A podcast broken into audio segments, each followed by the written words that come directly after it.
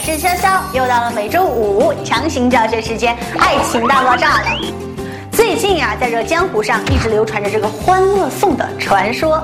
这部剧呀，是由《琅琊榜》原班人马所打造的，在没有上映之前呀，就已经引起了大量的关注。这播放之后啊，更是在各大论坛、各大媒体所热议。那有人通过这部剧呀，看懂了职场的潜规则；有人认识到了这个友情的真谛；更有人啊，在不知不觉中看到了这个爱情中的现实。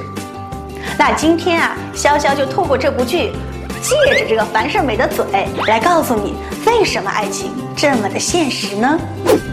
在电视剧刚开始的时候啊，这个已经三十岁的外企白领樊胜美刚相亲回家以后啊，与同屋的邱莹莹展开了这样的一段对话：长得帅吗？帅，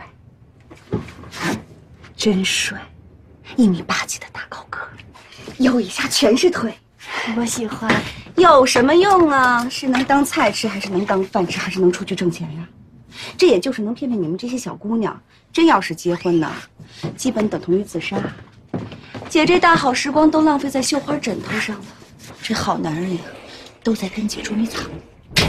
爱情啊，并不能够当饭吃。这所有的女人呢，在寻找对象的时候，都希望对方能够给自己提供一个安全、舒适的生活环境。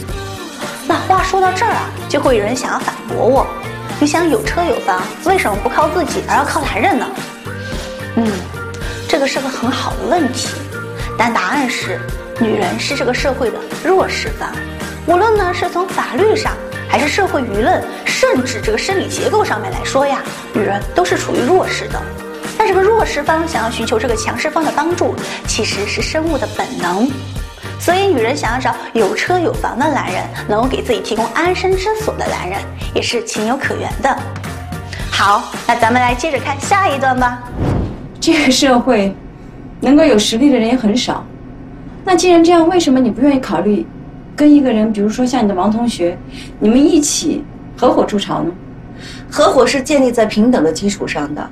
你看现在的法律还有社会舆论，都是只看到前面做事业的男人，而看不到承担整个大后方的女人。这女人既然有能力跟别人合伙，倒不如自己努力，这样既能赚得好生活，又可以得到社会的认可。要我说呀，女人最保险的，就是打定主意依靠自己。这句话呀，不知道戳中了多少女人的心。这个社会对女人真的是挺苛责的。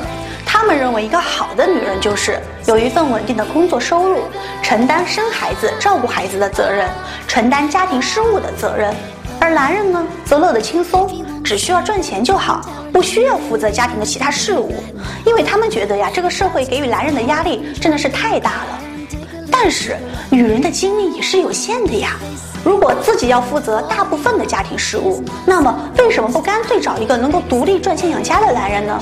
而自己只需要负责生育孩子、养育孩子以及家庭事务呢？于是啊，社会上众多的直男癌对女人这样的选择呀，并不是特别满意。各类现实啊、拜金的言论甚嚣尘上，各大社交媒体呀，对做出这样选择的女人呀，都是在进行批判的。什么女人怎么都这么现实？女人为什么都这么拜金？那先抛开这些不说，如果女人做到了其他人口中所谓的好女人，有一份自己稳定的工作收入，能够承担生孩子、养育孩子的责任，承担家庭事务的责任，那我要请问一下，我们还要男人干什么呢？自己过不是更好？既能够赚钱养家，还能够得到社会的认可。现实的不是爱情，而是生活。